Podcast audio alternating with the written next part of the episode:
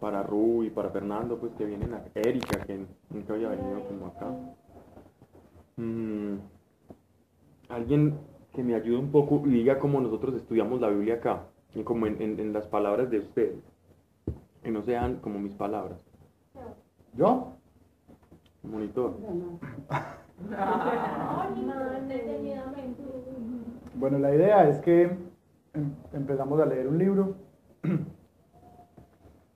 y, el estudio es como un estudio, diría yo, como muy profundo. Entonces, eh, usualmente nos quedamos más o menos en casi que cada versículo tratando de ir como a mirar tanto el contexto de, de, mm, la situación pues que se daba en ese momento y también mirando como muchas cosas que mm, por la diferencia entre la cultura, sobre todo la judía en este caso, y nosotros, hay cosas pues que de pronto como que se nos pasan o que, o que no son como muy comunes para nosotros, ¿cierto?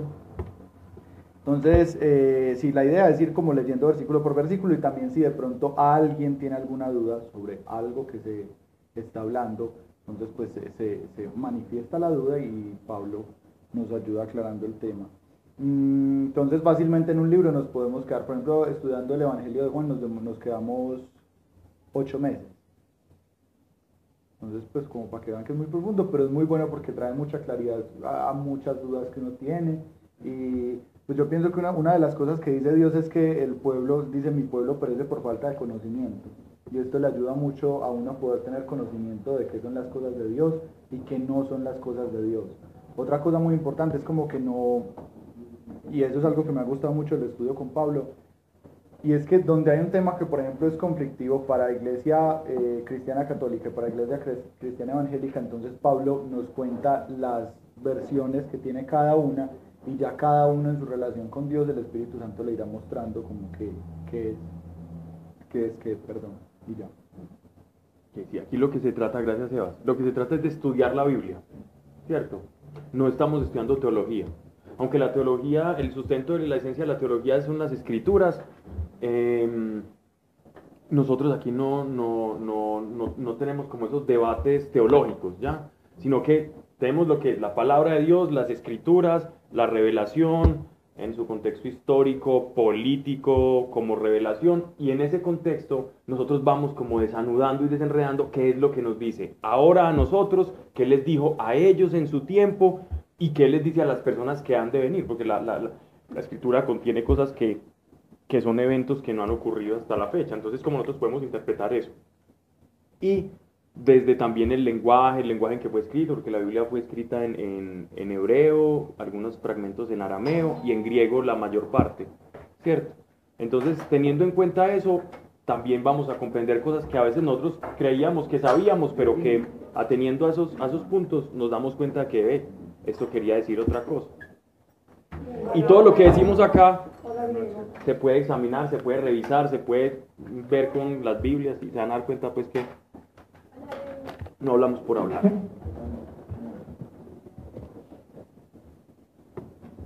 Ahora sí, vamos al libro de Ecle- Eclesiastés. Eclesiastés es un libro del Antiguo Testamento. eh, entra en- dentro de la categoría de los libros sapienciales, es decir, que contienen un conocimiento práctico para la vida. Así los categorizaron, simplemente que, tienen como mucho contenido moral, filosófico, práctico también, que nosotros podemos como aplicar a nuestra vida. En este caso, se le atribuye este libro al rey Salomón, los que conocen la historia de Salomón, Dios le había dicho a, a Salomón, pídeme algo, y Salomón le pidió sabiduría, y él dijo, en cuanto tú me has pedido sabiduría, yo te voy a dar todas las cosas y las riquezas por añadido, ¿ya? Entonces se le atribuye a Coelet Salomón, eh, ya hablamos en la primera clase, que nos demoramos mucho sobre la controversia si, que si fue Salomón, si fue alguien en el cautiverio de Babilonia en el año 604 eh, antes de Cristo, etcétera, etcétera, pero eso es arena a otro costal, eso ya en las grabaciones lo pueden, lo pueden ver si quieren, lo, lo escuchan, es, es muy relajado. Y perdonarán los chistes malos dentro de las grabaciones, ¿cierto? Mm. Hay mucho, hay mucho que perdonar entonces. No, de Pablo, chiste malo de Pablo. Tranquilo, Pablo, ya mi papá comprende Ok, tus chistes. Eso está bien. Él está un poco enterado ahí. De los malos chistes. No, no. Fernando, ¿qué vamos a hacer aquí? No, no, no, la referencia es buena. Bien. Entonces, en, en este libro, el, el Coelho Salomón, él empieza como una búsqueda por el sentido de las cosas. A ver, ¿por qué los seres humanos estamos aquí en este planeta, en esta tierra? ¿Por qué pasa lo que pasa? ¿Por qué nacemos y morimos? Eh, porque hay personas que sufren siendo buenas y hay personas que siendo malas no sufren tanto. Entonces él comienza como a inquietarse por todas esas vicisitudes de la vida, por esas inconsistencias, por su propia fragilidad. Y en medio de esa fragilidad, él empieza como a hacer lo que llaman un circunloquio, un, como dar círculos, preguntándose y dándose respuestas a lo que él, a lo que él les está planteando.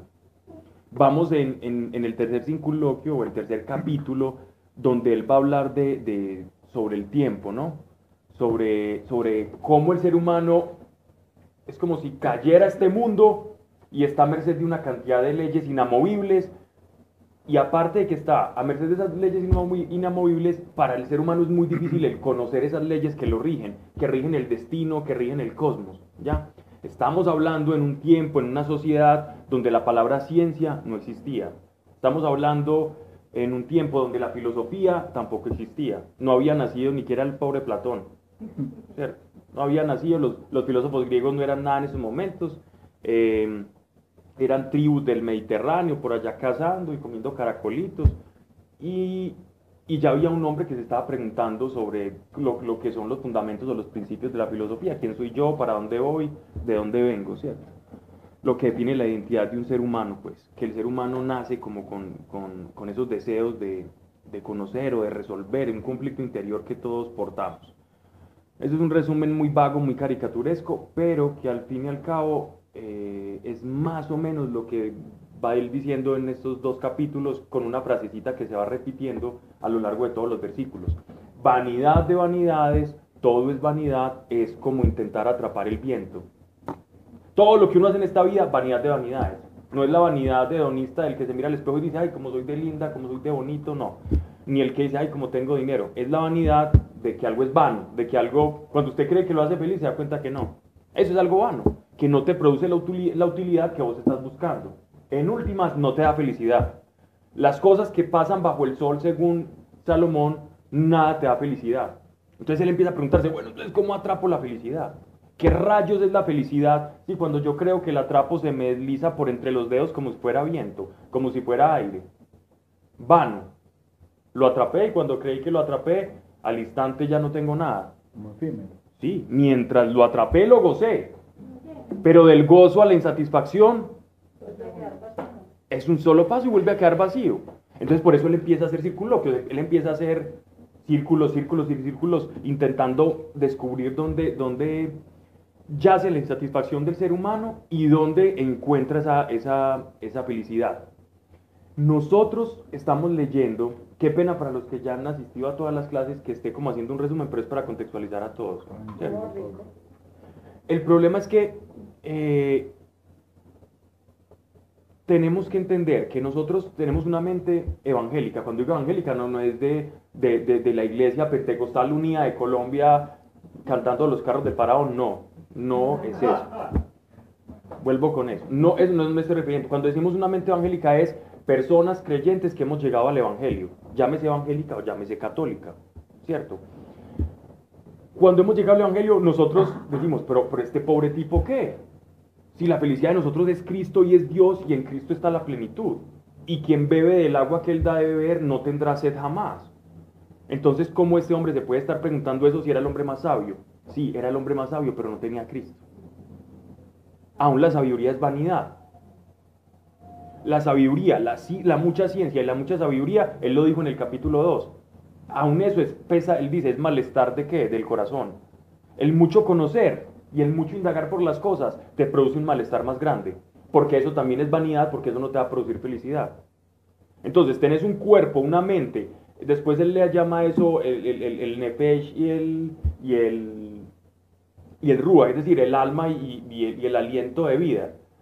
Que te, que te pujan, pujan dentro de ti diciéndote, yo quiero algo, yo quiero algo en la vida y no encuentro, yo quiero algo, quiero algo dentro de mí, quiero algo y, y, y yo me casé, tengo hijos, yo terminé la universidad y parece que yo no encuentro una satisfacción y, y yo creía que sí, pero, pero la verdad yo siento como que no. Entonces toda la vida yo me paso como intentando embobar una insatisfacción con cosillas.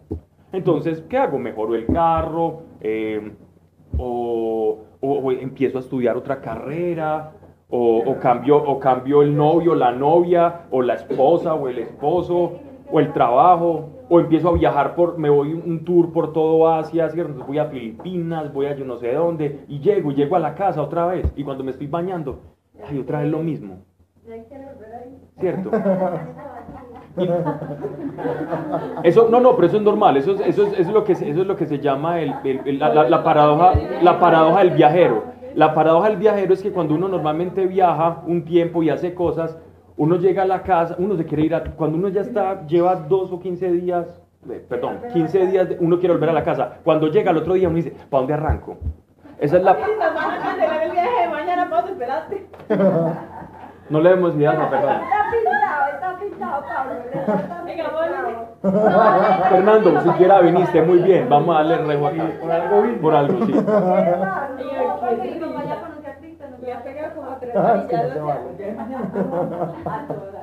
No, no, no, no. Entonces, esos somos todos, todos. ¿A quién le cae el guante aquí? A todos. Todos tenemos cara de, de cinco dedos y nos cae el guante. Porque, porque es la insatisfacción inherente al ser humano. Un predicador de finales de los, de los 40, él, decía algo muy, muy interesante. Él decía, un vacío llama a otro vacío. Cuando, cuando uno, uno siente un vacío muy grande, es porque Dios tiene la respuesta para ese vacío. Si uno dice, es que yo sé que se puede vivir mejor, es que yo sé que hay algo más. Ese, ese yo sé que hay algo más va a estar buscando y no se va a saciar hasta que encuentre ese algo más. Y mientras no lo encuentra, se la va a pasar escrutando todas las circunstancias de la vida a ver qué le va a producir felicidad. Y dan los años mozos ya y uno, ay, pues pucha, no alcance nada. Igual, ¿cierto? Sigo igual. Eso, es- eso es eclesiastés. Pero con la gran diferencia de que en este tiempo no había llegado el Espíritu Santo, no, Salomón no tenía una conexión directa con Dios y no tenía la paz de Cristo en su corazón. Y tampoco tenía la revelación. Él estaba haciendo uso de la revelación que tenía hasta el momento. ¿Cuál era la revelación que él tenía hasta el momento? Existe un Dios muy lejano, muy difícil de satisfacer y que está enemistado con nosotros. Esa es la única revelación que Salomón tiene. Y ese hombre con esa revelación y con una gran sabiduría nos arroja esta perla que Dios permitió que estuviera en las escrituras para que nos ilustrara a nosotros. Entonces vamos, que nos ilustre, vamos a leer capítulo 3, verso 1. Sí. Padre, gracias te damos, Señor, por tu amor, por tu poder, porque a nadie traes por casualidad, y eso es claro, porque tu palabra es revelación y es viva y produce efectos, Señor, y produjo ayer, produce hoy y producirá mañana, Padre, porque tu palabra es eterna y cielo y tierra, cielo y tierra pasan, pero tus palabras, Señor, son permanentes. Y tú lo has dicho. Quien confía en ti, Señor, no será defraudado. Y la fe, Señor, es lo único que nos pides, Padre. Lo único que nos pides es creerte, creerte, porque tú sabes que eres seguro, Señor. Y si te creemos seguros, estaremos en ti, Padre. Señor Padre, que aquí no se diga cosa alguna que no esté de acuerdo a tu revelación, y si es así, Señor, sáquela primeramente de quien habla ahora, mas si es para edificar y que no tengamos un conocimiento, sino que lo podamos poner por práctica y que de nuestra mente pase a nuestro corazón y en nuestro corazón lo podamos poner por obras en los demás, Señor, entonces que permanezca y produzca efectos y frutos en cada uno de nosotros, porque tu palabra no se hizo para estudiarla, Señor, sino para vivirla. Quien estudia, Señor, tu palabra y no la vive, Padre, no tiene sentido, Señor. Mas quien estudiando, Señor, lo poco que estudio, lea, lo aplica, Padre, gracias te damos porque es semejante, Señor, al que edifica sobre la roca, Señor, y tú lo has dicho. Y por eso te damos gracias y te agradecemos en el nombre de Cristo Jesús. Amén. Ahora sí, capítulo 3, verso 1 del Eclesiastés. Todo tiene su tiempo y cuanto nace debajo del sol su hora.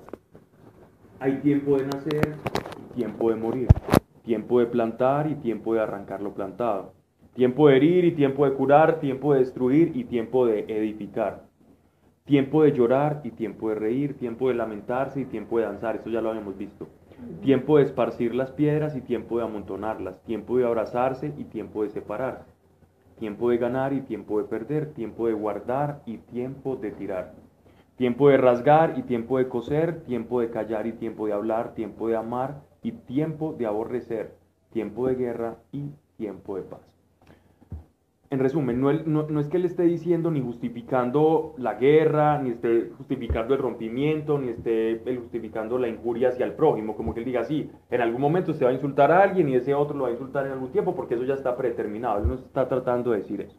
Él lo que nos está diciendo acá es que en la vida suceden cosas, ¿cierto? Suceden cosas como, como si hubieran leyes que nosotros, a las cuales, como les decía ahora, no podemos tener acceso, que solamente Dios, que él lo va a decir más adelante, tiene conocimiento de esas leyes universales que rigen el universo. No me estoy refiriendo ni a la ley de gravitación, ni a, la, ni, a las leyes de la termodinámica, ni física cuántica, no estamos hablando de eso, estamos hablando de las leyes del destino, las leyes que rigen al destino y el propósito de las cosas en esta vida, ¿cierto?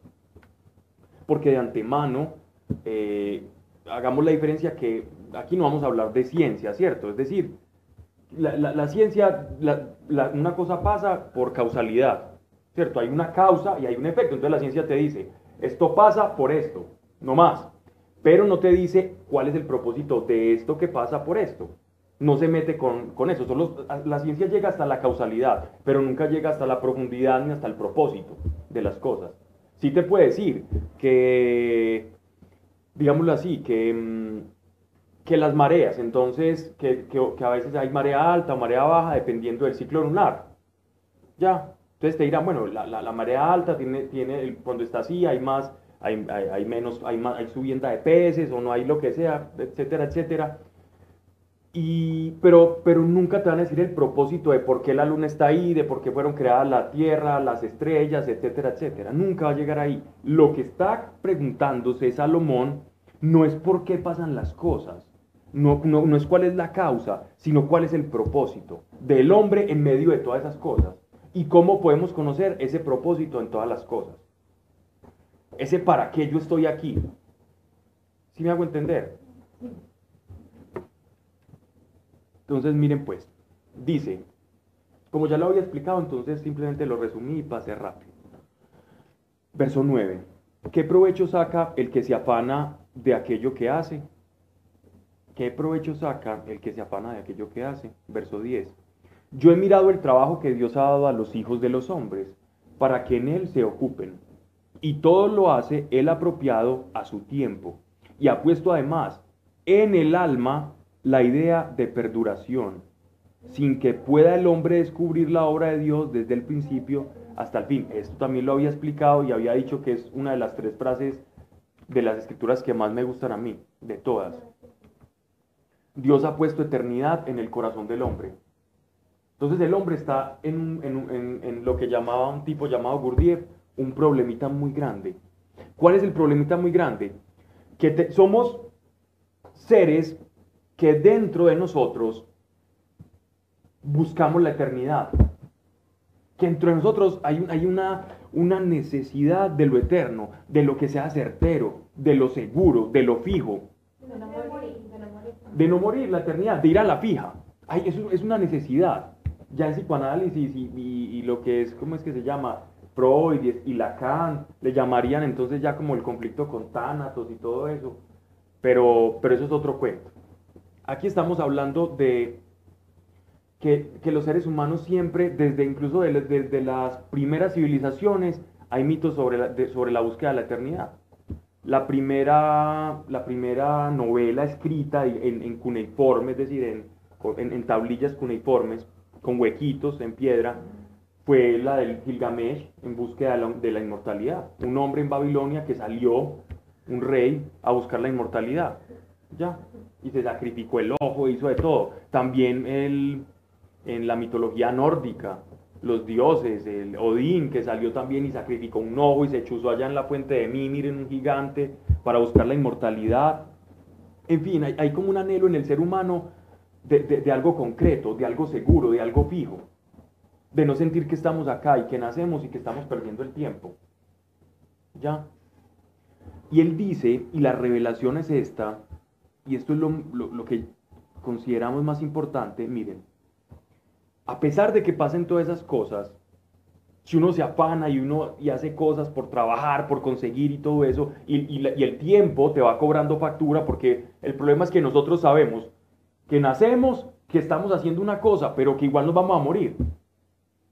Entonces es, es algo, en- entre comillas, algo triste, algo fatalista, porque uno trabaja y dice, listo, mi primer sueldo, voy a conseguir cosas, la casa, el palacio, lo que hice. Ey, pero venga, yo me voy a morir. Entonces, ¿yo para qué estoy haciendo todo eso? Si yo me voy a morir.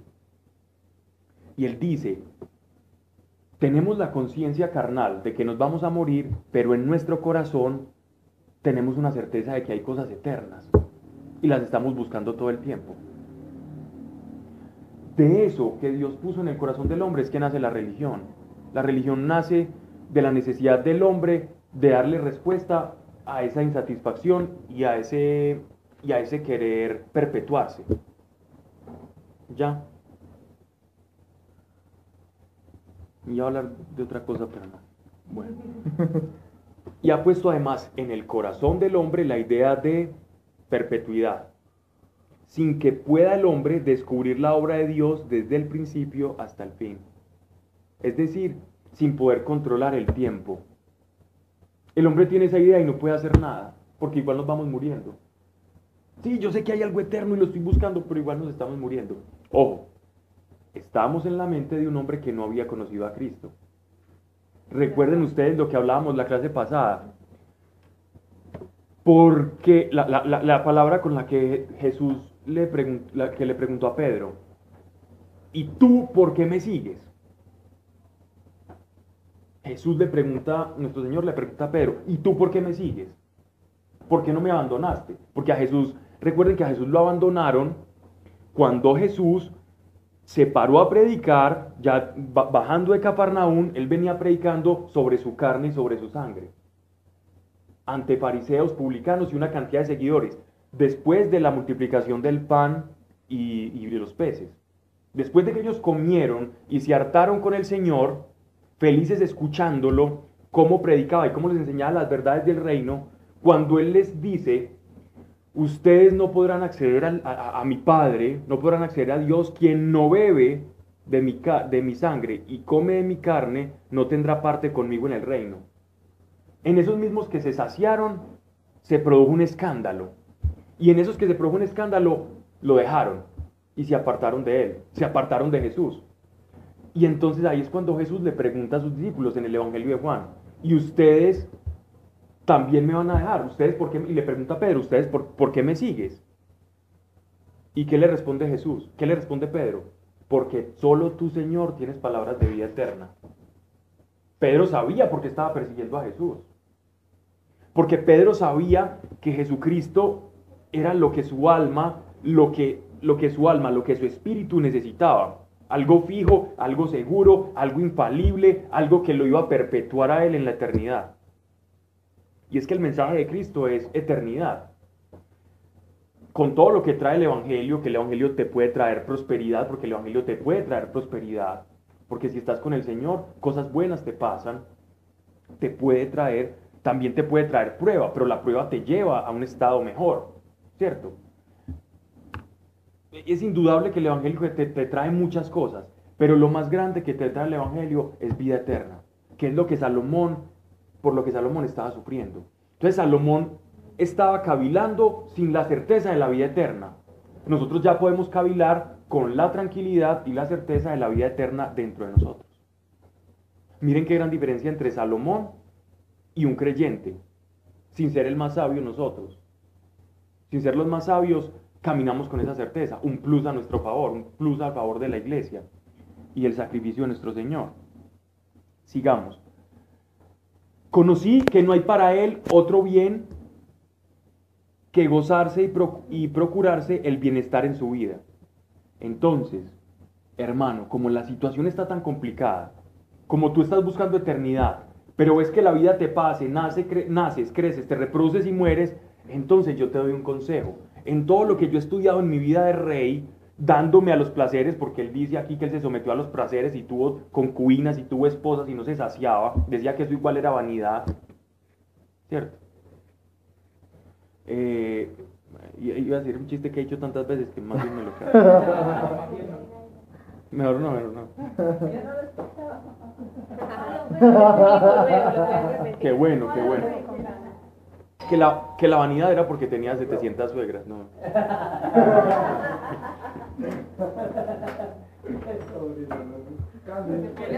¿Sí? ¿Quién y tú? Hola, ¿cómo están? Bendito. Son empanadas. Calientes. Sí. Palitos de queso. Bueno. Cagaditos de Y. Fernando se preguntaba que por qué Manuel se ha mañado. ¿Cuál es el truco? El truco es venir con el, con el, con el. Con el estómago vacío. Ah, no te Yo le creo. decía, ahora, por eso mami, La última ¿cómo estación. No, no, no, Bien, Manuela, bien, bien. ¿Qué, qué? Yo también. Le dicen yo a también Manuel es que, es que va a comer, no, no, yo me voy así. Pillame.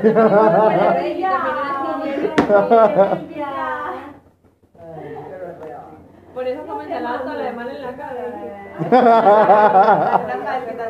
Puro, puro conejo. Cande, mil gracias. Navidad. Uh, Cena de Navidad. Esas son las que trajiste la otra vez, ¿cierto? No.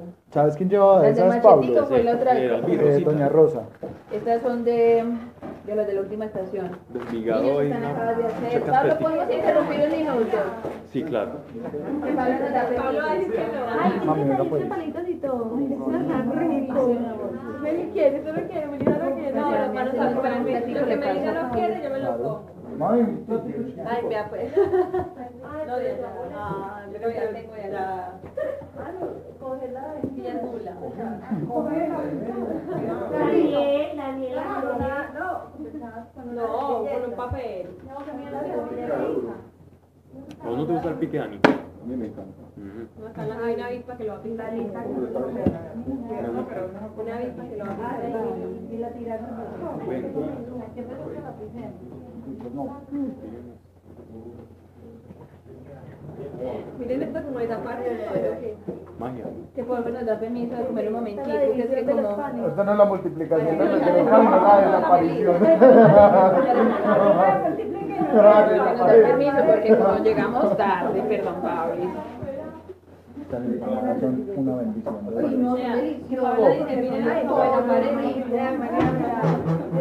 Mira padre de familia. Uy, Melissa se llevó mero baldado. Ana María Fiao. Esto está muy bueno. Que es caro, ¿cierto? Así puedes seguir llegando tarde las veces que quieras, Clau. Viste, yo ya esperando a que llegaran y no rota, no rota. Ah, no, No, no. no. Te toca pararte a la mesa. Y ojo por esa esquina que es el triángulo de las Bermudas. Todo lo que entra allá se hunde. Y no pasa. Ya con esta empanadita se nos despierta Rubio. Oh, Esto es Rubio. Pobre Pablo. en fin. Viene aguantando hambre, Pablo. Pablo, ¿qué debo de hacer? No, no, no, no, no. que-. Ay, no, te enriquece. Oh, Pues la comida engorda. Cierto. Son, es lechuga. Hace el mismo efecto de la lechuga. ¿Eso es de alguien? No engorda. No. Ah, sí. No, hace el Es el mismo efecto de la. No, A mí, a mí, no, me, a mí no me gustaba el premio, me acordé después de que tomé entonces la... Ah, ya, ah,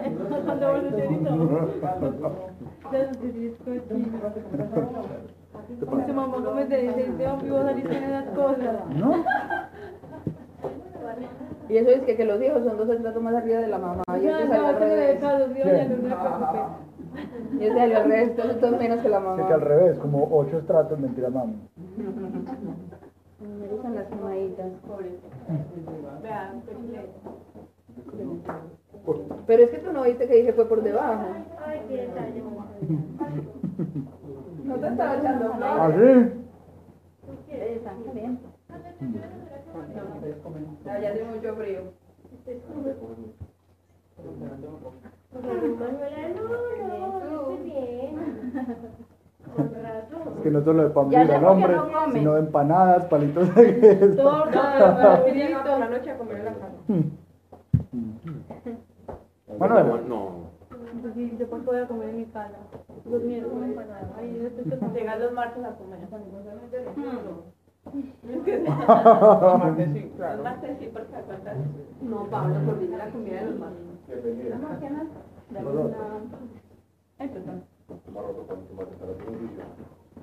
Dani, están buenos los palitos. Está bueno. No, no, no, no. Qué delicado están. De ese queso suavecito. Lo que merecen, muy Pablo. Anda, muchas gracias. Te perdonamos, tranquilo. No te preocupes que igual estaba haciendo un resumen para los que no hemos venido. Entonces no te perdiste pues como...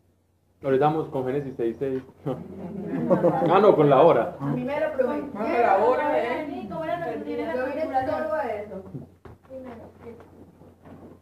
Pablo le alcanzó a tomar una foto. Oiga, muy delicioso. Muy.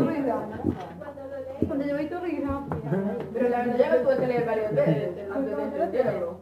Es que no es que él tuvo que aclarar, porque yo creo que todo el mundo pensó que era en Tú serio. dijiste que ibas a ir y dije, no, no, no, no, eso está generando. Yo esto de mi libro. Y mi comentario fue asumido con seriedad. Es que vos diciendo eso. Sobre todo Pablo que nunca habla. Sí, Pablo que nunca habla. Que, que, eh, si preguntan en clase y le toca a uno asumirlo. Premio. Ah, sí. Cuatro. Las siete claves de lengua. Yo dije lo mismo que Manuela, hasta no me la puedo perder. Pero yo digo que Pablo va a ser Anunciamos y todo. Qué bonito. El día y la hora de la, de la segunda venida de Jesús. Es que, es que Pablo no aclaró, era que nadie sabía el día de la hora de que llegaba Claudia con la empanada. No,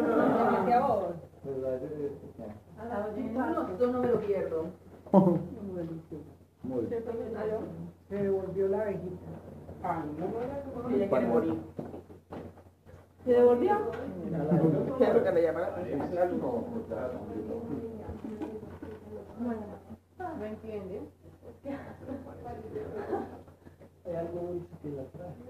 La premio. Ah, bien.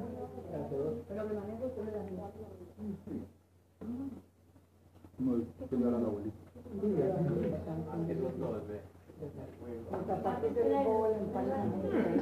La última, como dice la palabra. La empanadería. Que la última. Estoy diciendo yo desde hace rato. Para en crispetas. ¿Ah? Sí, no es que no come.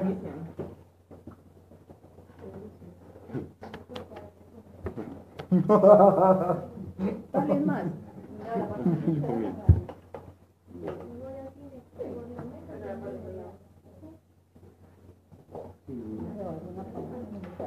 Sí, creo que pusieron una serie de esto aquí en la... 34. Ay, mira cómo las pone Claudia con la- a, la, a la aceptación, mira. Pero, ¿no te pasó que, nu- que yo nunca me he dado cuenta que existía esa casa ahí? Eh, ¿Hasta que entraste? El negocio, ¿no? Yo nunca he entrado, pero hasta que vi el, o sea, que lo, como que Pero Pablo explicaron. tiene mucho bajerito. ¿Pablo qué? Uy, Pablo, que me El mucho bajerito. No, bueno, vea, que eso se lo diga listo mi papá, pero Andrea. ¿Por qué? Porque Andrea es prudente, Andrea dice la verdad. Ahora no dice mentira. Yo digo mentiras, El papi culal y pues de gratis. Imprudente, quiere más. Era esta. Ya, ya, el último. El último. Favor. La, bebida. último palito. ¿Cómo de alguna cosita, muchachos?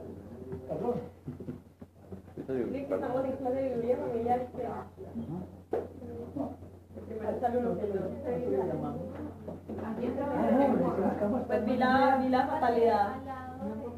Pues, Bueno, en este momento, ah, Qué no. tan exquisitos. Ya la empanada de la vergüenza porque alguien tira la Ahora sí porque es que las clases, eh, pues, el tema pobre duro.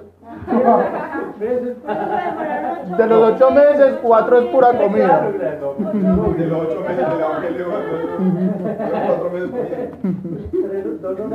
no, aquí es muy, pro, aquí, aquí es muy profundo. sí. diez minutos de clase por Por 20 de comida. Cla- Claro, veníamos tan académicos hasta tu llegada. mira. Estamos haciendo ayuno y todo. Alguien tenía que poner el desorden. Muchas gracias, Clau, muy rico. La verdad, son, Además, es Casi que yo la me mejor estaba empanada de perdiendo la clase, no podía ser posible. y es la última del año, entonces ni más faltaba. Había que rematar. sí. Que todos estuvieran en clase menos yo. casi las mejores empanadas. Casi las mejores las mejores empanadas de Medellín. Las mejores eran las del Parque de Belén, que eran con maíz cocido por dentro. Sí. Una ñora ya en un fogón de leña. o sea, Y eran, ya no son. Pero cuando. Ya la ñora se fue. Aprende a combinar. Se fue pa- No, pero era muy ¿Cómo era? rico. ¿Cómo A era? mí tampoco. Nos comíamos de a 50 y salíamos, pero terrible. Ay, Pablo, ya las consecuencias, Pablo. Ah, Ah, no, mucho No. bajito tiene antecedentes, pero bueno. Esta es la plenitud. ¿Cuántas empanadas de maíz? Ya le va a echar la culpa al Espíritu 50. Santo, pues. Era, pero no, sí terminaban, pero es que eran deliciosas. Y la señora, Pero como maicito adentro. de un día para otro, Maíz, pues, maíz es el que llaman. ¿Cómo se llama el maíz? Se va todo por Le das Yo el- veo, yo veo, yo veo ahí que el seguidor del Chucho ahorita por allí. Sí.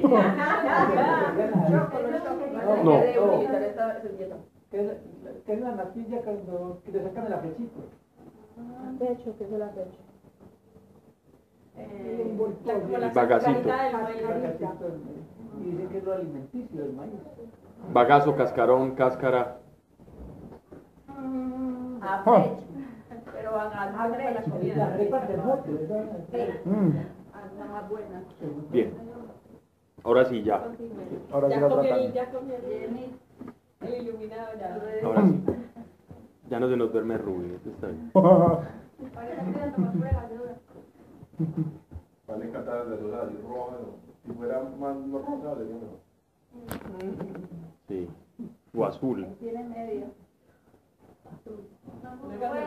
Pablo. Azul, Pablo. Pablo, buenísimo. No, yo no soy el único, pues. A nadie le gusta, no le provoca tomarse un, un limpiavidrios. Pues, viendo el color, pues. No, no, obviamente lo- No. No, yo veo el interior en mi casa. Me va bien, me va bien. Morado. El fabuloso morado. Ay, muchachos. Esas cosas pasan. Yo diciéndolo con toda naturalidad. Bueno, no, pero ¿Crees por- no, pero dígame, por algo, por algo, por algo venden en, en, en, en los cines ese, ese refresco azul, pues. Por algo es azul. Sí, no. Ah. Porque el Espíritu Santo se pega de ti. No, sí. Por- y por algo existía ese chubi azulito. Ah, ese sí era bueno. Pero lo tomaron, o sea que algo les tentó. No vengan pues aquí. El que esté libre de pecado. que- Bien. Todo lo hace él, este él en mayúscula, apropiado a su tiempo y ha puesto además en el alma la idea de perpetuación. Perdonen que repita tanto esto, pero es que esto es, este es el quid de este libro. Sin que pueda el hombre descubrir la obra de Dios desde el principio hasta el fin. ¿Cuál es la obra desde el, desde el principio hasta el fin? No puede cambiar las leyes y no conoce el propósito de dichas leyes.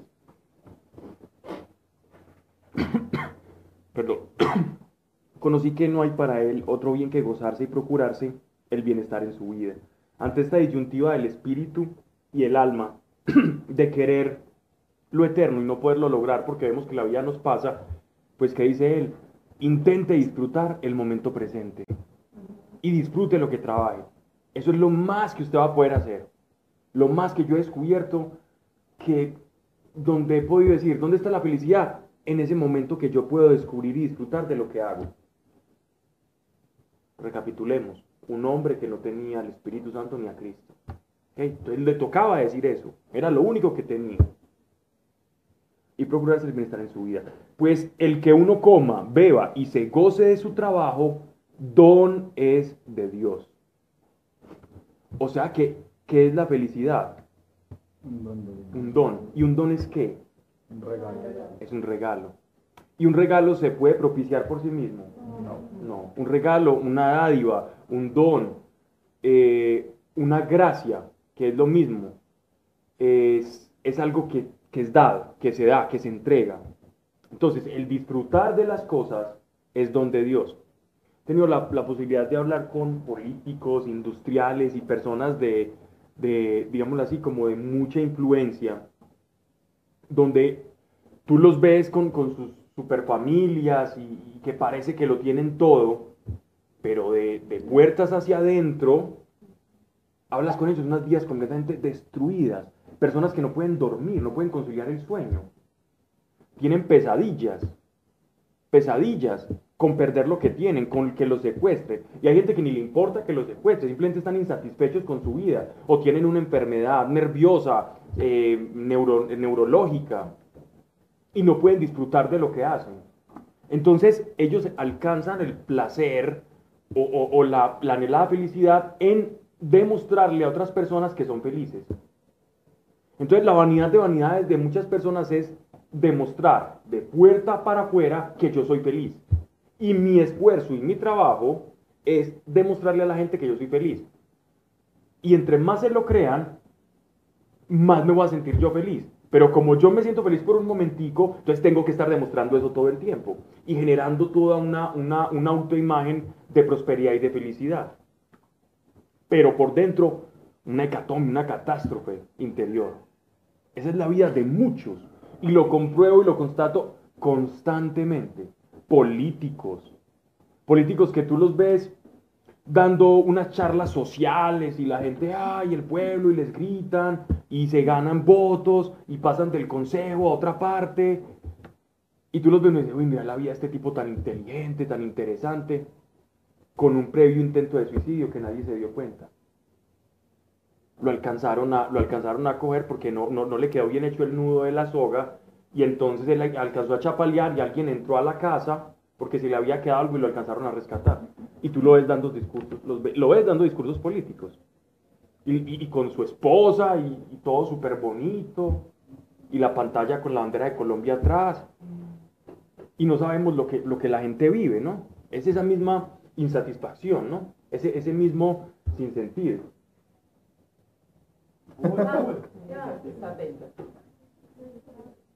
¿Qué? ¿Bajo la qué? Ah, porque no se le ve la cara. Pero está lleno de miel. Los vasitos. Ah, no, yo lo dije, no, yo lo dije para que- Si ponemos una cosita, una gaseosa azul, ahí mismo se nos llena este agua.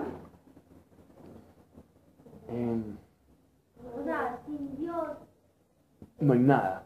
Sin Dios yo tengo que procurarme una felicidad ilusoria. Eso es el sentido. acá. Momentánea, como. Ilusoria. Es una ilusión, porque una ilusión, ¿qué, ¿qué pasa con una ilusión? Una ilusión es como cuando yo una vez tuve un sueño, cuando yo era pequeño, en que yo me despertaba y la pieza de mi hermana, que era contigua a la mía, estaba llena de juguetes. Y que yo era feliz y yo, qué rico, esto está lleno de juguetes, ¿en qué momento?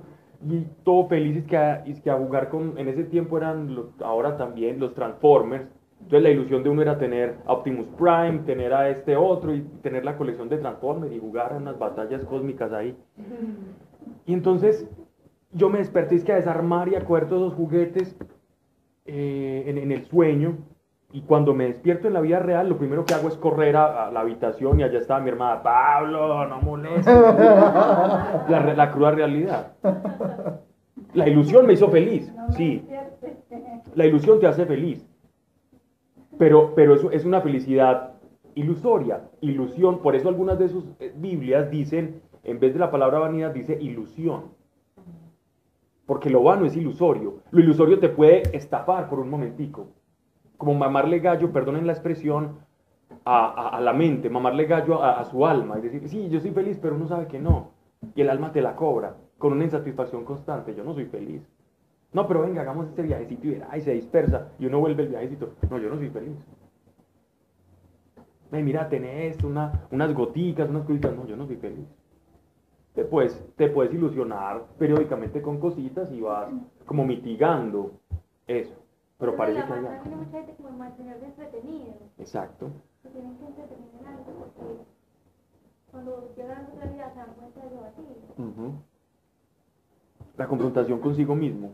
El otro día en misa decía el padre que es que nos vendieron la idea que lo único que uno debe buscar en la vida es la felicidad.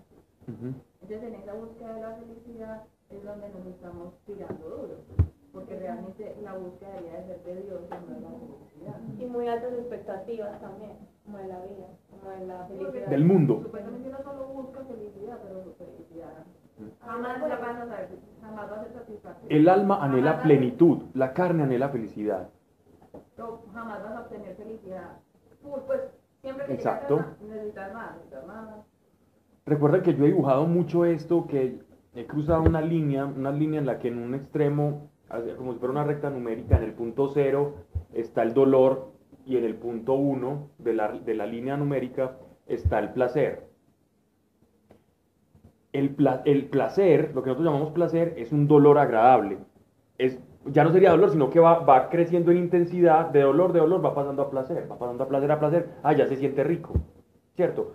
Eso, el, placer está dentro de esa misma escala, pero lo que ofrece Dios es plenitud. Dios ofrece como si fuera una circunferencia, ¿cierto? Que abarca la plenitud. No, no, no puedes decir que empieza acá y termina acá. La plenitud es plena. Plenitud, pleroma, lleno. No le hace falta nada. Se completa y se concreta en sí mismo. Eso es lo que ofrece Dios, plenitud. Y tú puedes pasar momentos de dolor, pero estando pleno. Hey, ¿estás triste? Sí, pero tengo una paz. Estoy triste, pero con paz. E- esa es la situación de un cristiano. Estoy triste, sí. Hombre, se me murió mi mamá. Estoy triste. Sé que ella, está, ella era creyente y estará conmigo y nos encontraremos en el día del Señor. Pero, pero estoy triste por la ausencia, ¿no? Es normal. Pero estoy pleno, porque sé y tengo esperanza que me lo va a encontrar. Y mi espíritu no sufre porque hay una certeza, porque Él puso literalmente agua viva en mí, agua que, que dice Él, esta agua viva, la agua viva se, con- se considera agua que corre. Cuando uno dice que de su, interior, de su interior correrá ríos de agua viva, expresión de Jesucristo, el agua viva era considerada como el agua que, que- que sigue, que nunca, Que no queda estancada. que no se estanca, que no está encharcada, que no es ni, que es como la, sí, como la fuente de un río. Ellos veían lo- desde el, desde el Líbano bajaba, el, ri- bajaba una desembocadura, ¿cierto? Del río Jordán y después se encauzaba, pero, desde, pero ellos veían que seguía fluyendo y ya después va, va a caer y va a caer. Eso es agua viva, es decir, no, un ciclo que no tiene fin. Era la manera de ellos decir algo a perpetuidad, ¿cierto? Mire pues como dice ya en el verso 14. Conocí que cuanto hace Dios es permanente y nada se le puede añadir, nada quitar y hace así Dios que se le tema. Lo que es, eso fue ya y lo que fue, eso será. Y Dios vuelve a traer lo que ya pasó. Él está hablando de las leyes que rigen el universo, de que Dios controla y el ver el, ver el ser humano, ese estado de indefensión en el que nos encontramos, como caídos del zarzo aquí en un mundo, sin saber para qué, para qué llegamos a este mundo y tan desprotegidos, eh, nos hace preguntarnos, bueno, existe un Dios. Y ahí empieza lo que llaman en- en los judíos el temor de Dios. El temor de Dios es el reconocimiento de mi pequeñez ante su grandeza. Temor de Dios no es miedo, temor de Dios es reconocimiento de mi pequeñez y ante mi pequeñez la grandeza del Señor. Eso es el principio del temor de Dios. Tenemos un Dios muy grande, muy grande. Toda relación honesta con el Señor eh, parte a partir de, de ese reconocimiento de su grandeza. Siempre. De hecho, para uno poderse arrepentir, tiene uno que reconocer la grandeza. Miren esto. siempre que tú te arrepientes de algo, tienes que reconocer de que violentaste algo más grande que tú. Pongámonos a pensar eso. Siempre que nosotros eh, nos arrepentimos es porque sabemos que violentamos algo que es más grande que nosotros. No existe arrepentimiento sin un reconocimiento de una grandeza. Es imposible. Por eso, por eso, eh, digámoslo así, que todo acto de fe parte de ese temor de Dios. Y los judíos lo tenían muy, muy claro. Versículo 16. Pasa de las leyes cósmicas que rigen el universo y las cosas de la tierra y empieza él a buscar, a encontrar las cosas humanas, ¿cierto? Las cosas más, más de orden humano. Otra cosa he visto debajo del sol, que en el puesto de la justicia está la injusticia y en el lugar del derecho la iniquidad. Por eso me dije, Dios juzgará al justo y al injusto porque hay un tiempo destinado para todo y para toda obra. Bien, aquí Salomón se, se está dando cuenta, hombre, hay personas que están en ciertas posiciones y hacen cosas malas, deshonestas, se dan licencias para, para, digamos así, para atribuirse bienes y cosas que no les pertenecen, o le hacen daños a otros y, y nunca se enferman, no les pasa nada, pero al pobre que le hacen eso, fuera que le hacen eso se enferma. Entonces le está diciendo, lo único que yo pude ver acá es o mi única certeza o la revelación que yo tengo hasta el momento es que hay una justicia de Dios y que a cada quien se le va a remunerar de acuerdo a cómo actuó. Pero, ojo, aquí Salomón no está diciendo que hay una vida eterna o una vida futura, una vida post-mortem o después de la muerte. Salomón lo que está diciendo acá es que en algún, Dios de alguna manera se las va a ingeniar para retribuir y hacer justicia en todos, en el, en el que obró bien y en el que obró mal. Él todavía no llega hasta el punto de hablar de cielo, infierno ni nada. En este tiempo solo creían en algo que ellos llamaban el Sheol, que era como que el, que el, espíritu del hombre, el, el Ruach, el ruach en, en, hebreo del, del ser humano, descendía a la tierra, es decir, bajaba. Porque como venía de la tierra del ser humano, a la tierra volvía. Pero el Nefesh, o sea, lo que nosotros conocemos como el alma, para hacerme entender, aunque el alma y el nefesh no son lo mismo, porque el griego es muy diferente al hebreo, el... Pro... Ajá. ¿Podrías volver a aclarar el tema de las tres figuras del alma? Vez. Ok. Para los griegos, por ejemplo, o en el Nuevo Testamento, el, el, ser humano está compuesto de, eso se llama la tricotomía del, del hombre, ¿cierto? Está compuesto de cuerpo, toda la parte física, alma, eh, que es todo el asiento de emociones, ¿cierto? Lo que, lo que llamamos la psique, ¿cierto? Emociones, instintos y razón. Razón, emoción, instintos. Eso es, el alma. Y por otro lado, ellos hablaban del neuma, el espíritu. Entonces el hombre estaba compuesto del espíritu, que es lo, lo que Dios creó. El alma, que es como toda la parte racional del hombre, y el, y el instinto que es, bueno, perdón, y la carne que es el cuerpo donde nosotros nos movemos. ¿ya? Hay otros que tratan alma y espíritu como, como, como sinónimos, ¿cierto? Y no pasa nada, pues simplemente por efectos académicos nosotros los separamos. Pero uno puede hablar indistintamente de alma o espíritu.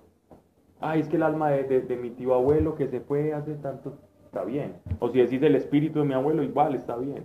Igual entendemos, ¿cierto? no hay problema. Y no es ninguna herejía ni ninguna cosa rara decir alma o espíritu, porque hay unos que se peliculan mucho con eso y no tiene sentido. Pues. Bien.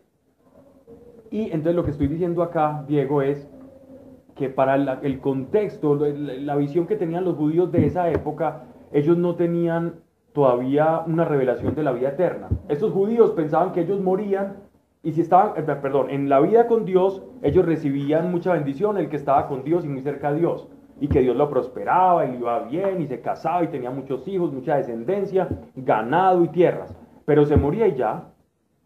Y su parte psíquica no moría con su, con su cuerpo físico. Pero que de ellos salía algo que se llama el rúa. O sea, el espíritu que Dios les dio para que vivieran se devolvía.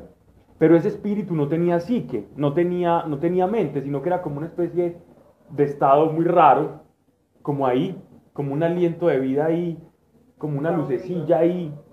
Volvía a Dios. Ah, volví a ver. Algunos decían que volvía a Dios después, tiempo después, pero en esta época, en, no- eh, tiempo, en, en- en otros libros después de este, se dice como que el espíritu retorna a Dios, ¿cierto? Incluso en, los, incluso en algunos salmos podría haber, ¿cierto? Se, podría ver, pero parece que Salomón no tenía ese concepto muy claro. Eso es lo que estoy tratando de decir. ¿Me hice entender o estuvo enredada la cosa? ¿Está bien? Ok. Bien. Esa es una pregunta que, que nos hemos hecho todos en la vida. Es que ¿quién nos ha preguntado? Pablo Benítez te pregunto una cosa, es que justo esta mañana eh, Juan Luna estaba hablando de de ese punto. Y él hablaba ahí sobre vanidad, que no era vanidad ser vanidoso de bonito, sino como él decía que por ejemplo vanidad era tener el puesto de trabajo desordenado, para que todo el mundo fuera y pensara que tú estabas lleno de trabajo, que eso era vanidad. No, eso es una, una libertad que él se permitió para predicar. Pero si uno va a estudiar Biblia, eso no es. Algo vano. Algo que no, algo que no te hace nada. Que no te sirve. Va, más, más, más, más coco, más directo. Vano es algo que no te sirve para lo que vos estás buscando. Salomón está buscando la felicidad. Hizo todo esto. Vano me puede hacer todo eso. Él se, tomó esa libertad para predicar y está bien. En la predicación se puede tomar ciertas libertades, ¿cierto? eh, para usar un texto y, todo eso, pero, pero, pero, pero es bueno saber distinguir. No sea que uno diga, "Ah, entonces como dijo este predicador en tal predicación es así, no. Por eso es que nosotros leemos y estudiamos para que comprendamos, ah, él lo dijo, por, e- lo llevó a este sentido, ¿cierto? Y es normal. Eh, estaba hablando de lo que hablamos en una de las clases de comamos y Y veamos que mañana moriremos. pues no decía así literal. Ok. pero más o menos. Mm. Es el principio de los epicúreos.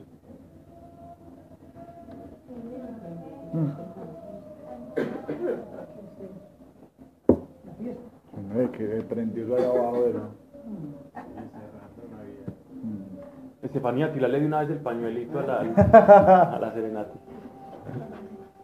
Bien.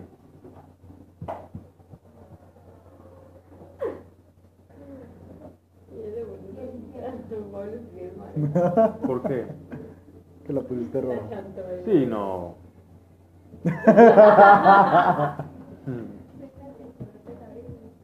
Pero estoy bien. Pero no me mires más. Ya. Dígeme también acerca del hombre.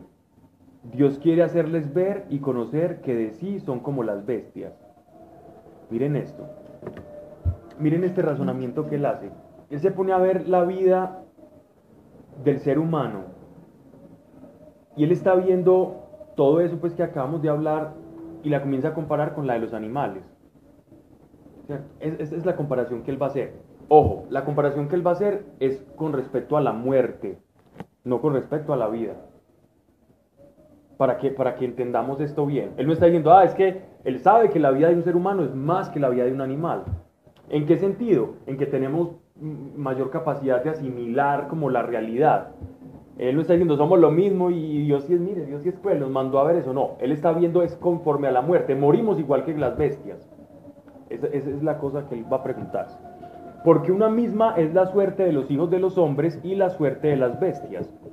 Y la muerte del uno es la muerte de las otras. Y no hay más que un hálito para todos. Hálito, aquí la palabra hálito está traducida al castellano, pero en, hebreo aquí la palabra es ruach. Es, es viento, es aliento de vida. Es un hálito para todos. Es la misma que está en el, capítulo de Génesis. En el primer capítulo de Génesis. Y no hay más que un hálito para todos y no tiene el hombre ventaja sobre la bestia, pues todo es vanidad. No tiene ventaja en la muerte. Es decir, nosotros vemos muchas cosas y construimos cosas y muy grandes, pero el perrito, el canario, el, periquito, igual que yo, vamos a terminar en la misma condición. Entonces, ¿de qué se echa venías usted? vanidad de vanidades, todo es vano. La cosa se pone un poco tétrica, pero esto es una disertación que él comienza a avanzar, ¿cierto? Unos y, otras van, unos y otros van al mismo lugar, todos han salido del mismo polvo y al polvo vuelven todos. Estamos hablando de la tierra, siempre a la tierra. Es decir, él estaba pensando, aquí él no estaba hablando de, de- de- del cielo de los perros o el cielo de los seres humanos, no. Todavía no tenía esa revelación. Y miren que él se pregunta, ¿quién sabe si el hálito, la parte que Dios nos dio para que viviéramos, del hombre sube arriba y el de la bestia baja abajo? ¿Por qué dice sube arriba y baja abajo? Para que no corrijamos al pobre escritor de, de la, de la Septuagint, de la Nácar Colunga. Porque era una, es una manera muy árabe de hablar, o muy semita, para decir lo más profundo del centro de la tierra o lo más arriba que nosotros no podemos acceder. No es como, vaya, mijo, vayan, bájeme abajo de las escaleras y tráigame allá. Eso no, no. Eh, ellos se referían a eso para hablar del centro de, de la tierra, ¿cierto? Y vi que no hay para el hombre nada mejor que gozar de su trabajo, pues esa es su parte. ¿Quién le dará a conocer lo que ha de venir después de él? Él, él se está preguntando, él no tenía esta revelación que nosotros tenemos. Él no, te- no tenía la revelación de la segunda venida de nuestro Señor, ni la nueva Jerusalén, ni el Espíritu Santo y los dones del Espíritu operando en uno, que Dios puede hablar, que podemos tener una relación ininterrumpida con Él. Él no tenía ese conocimiento ni tenía ese acceso, obviamente porque Cristo no había venido. Entonces es un hombre cuestionándose por todo eso y deseando, un vacío deseando ser lleno. Pablo. Dígame. Y cuando habla de que alegrarse en su trabajo, cuando hablaba de trabajo se refiere a que el hombre a diferencia de las bestias, como igual vamos a terminar, vamos a terminar en el mismo punto, él dice, si quiere sacar provecho de su vida, disfrute del fruto de, de- de sus, de sus manos.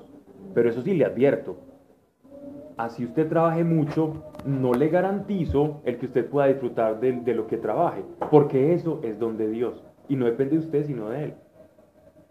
Eso es lo que le está diciendo. No le garantizo nada porque eso depende de Él.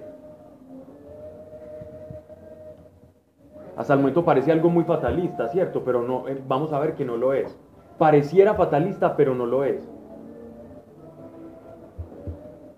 Tornéme y vi las violencias que se hacen debajo del sol y las lágrimas de los oprimidos, sin tener quien los consuele, y la fuerza en mano de los opresores, tener sin aquellos consolador, y proclamé dichosos a los muertos que se fueron, más dichosos que los vivos que viven todavía, y más dichosos aún a los que nunca vivieron y no vieron lo malo que debajo del sol se hace. Entonces este hombre está viendo las injusticias de la vida, está viendo cómo ocurren cosas en su pueblo, cómo gente muere de hambre, cómo hay estafadores, todo lo que vemos nosotros actualmente. Esto es- Este es el mismo discurso de la humanidad. Guerras, violencia, incomprensión, desamor. Miren este capítulo.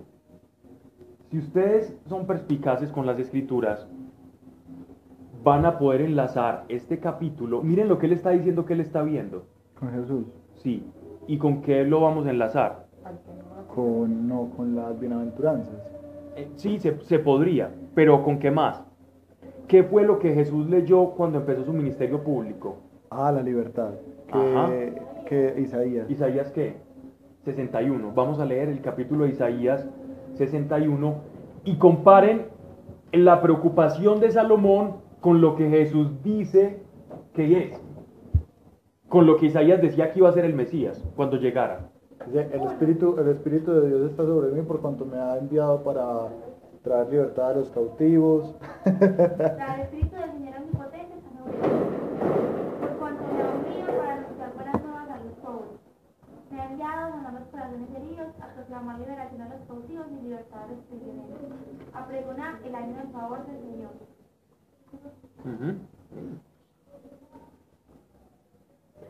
El día de la venganza de nuestro Dios, a consolar a todos los que y a confortar a los dolientes de Dios. Me ha enviado a darles una corona en vez de ceniza, aceite de alegría en vez de luto, traje de fiesta en vez de espíritu de decaído. Y sigue. Serán llamados robles de justicia, plantillo del Señor para mostrar su gloria.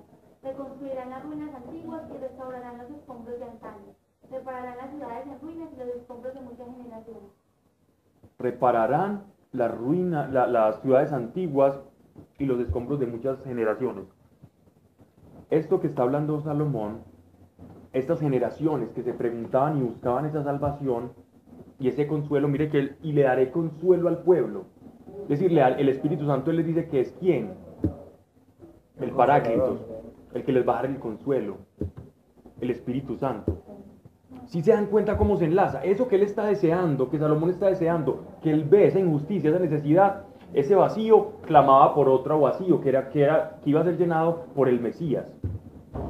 El Mesías es la respuesta a estas necesidades del hombre, porque el Mesías no es un libertador eh, pacifista de la ONU, no, el Mesías es un libertador espiritual, es alguien que nos va a devolver esa vida eterna y a recuperar esa amistad con Dios.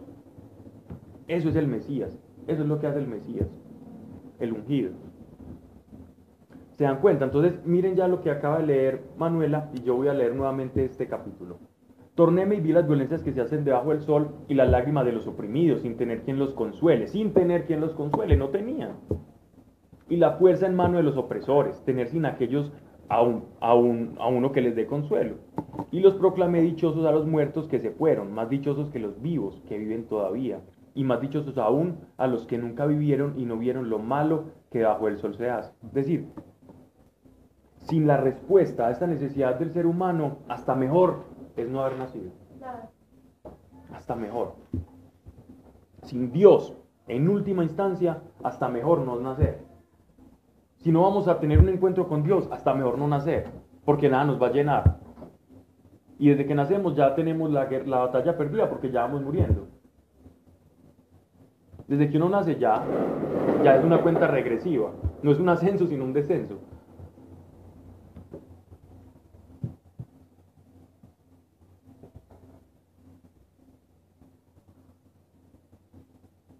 Bueno, verso 4, va a hablar de cosas un poco más cotidianas y va volviendo a hacer círculos. Convenientes de que pasemos al otro. En la Biblia hablan en alguna, en alguna parte donde cuando uno nace como que queda ese apartante de Dios, esa separación de Dios. Ah, eh, Aquí, Eclesiastes es uno. Sí. En- pero como que sea así que uno lo sabe, pero como que digan, si es tan claro, como que cuando vos naces, se quedó como un pedacito de uno allá, que siempre va a ese vacío. ¿O no? Eh, ¿O no, muy para nada. Sí, no, sí, sí lo dice. Sí, por ejemplo, en los salmos, hay varios salmos que hablan de eso. Y cómo clama el rey David por, por la necesidad de estar con su Dios. En los profetas también. En los profetas también, hablando de esa necesidad de, de- de estar otra vez con Él o de encontrarse con Él. En lamentaciones también. En el Nuevo Testamento, pues todas las cartas prácticamente hablan de eso. Lo que pasa es que hay muchas partes donde se infiere, ¿no? Que no está como un texto, tenemos un vacío tal, no, sino que es una in- es como nada dice como fijo, tenemos un vacío que solo lo llena Dios. Pero, pero por ejemplo, pero el rey David en una parte eh, dice que, y mi alma clama por ti como el siervo clama por las aguas, como el siervo sediento clama por las aguas. Y hace referencia al alma. No puede es ser. no es que digan... No, ahí sí es directo. Ahí, Ahí sí, es, sí. es directo, pero es lo que yo te decía, en los salmos de alma mía clama al Señor. Y lo, y lo que pasa es que ellos son muy poéticos, entonces Mm. rara vez, en, sobre todo en el Antiguo Testamento, van a ser como tan puntuales de decir, eh, Señor, mi alma está, está eh, ellos tienden Sí, como a, Eso lo hacían los griegos. alegoría. Eso lo hacían los griegos, los judíos no. Los judíos no. Los griegos si hubieran es- escrito algo así, si hubiesen escrito algo así, Platón, Aristóteles, el que le decían el perro Diógenes, esos, porque vivía como un perrito, él, se va a como, se despojó de todo y se va a ir como un perrito, entonces la gente le daba comida, y era el sabio del pueblo. Eh, ellos si hubieran escrito algo semejante, pero los judíos no. Los judíos eran muy metafóricos, el semita era muy rústico. Y no era tampoco, ¿cómo te digo? Metódico, eh, lineal, eh, secuencial, ¿cierto? Claro. No, para nada. Uno lee, por ejemplo, el Evangelio de Mateo y em- empieza por aquí, por acá. Sí tiene cierto orden y cierta intención, pero eh, es, es muy libre. Entonces coge una parte de la vida de Jesús para enseñar cómo él cumplía las profecías mesiánicas y se va yendo por acá por las ramas. Pero si tú coges el Evangelio de Lucas, oh mi estimado y querido Teófilo, he estudiado y escudriñado eh, como por- con las personas y los lugares, tan, tan, tan, escribiendo y empieza por los milagros de sanación, quién era Juan, cómo se le presentó, cómo la Virgen fue allá, etcétera, etcétera, todo metódico y sistemático. Por eso cuando me preguntan una persona que nunca ha leído la Biblia, ¿por qué libro empezar? Lucas. Lucas. Porque fue escrito en el, en el- en el lenguaje occidental que todos entendemos, metódico y sistemático, organizadito.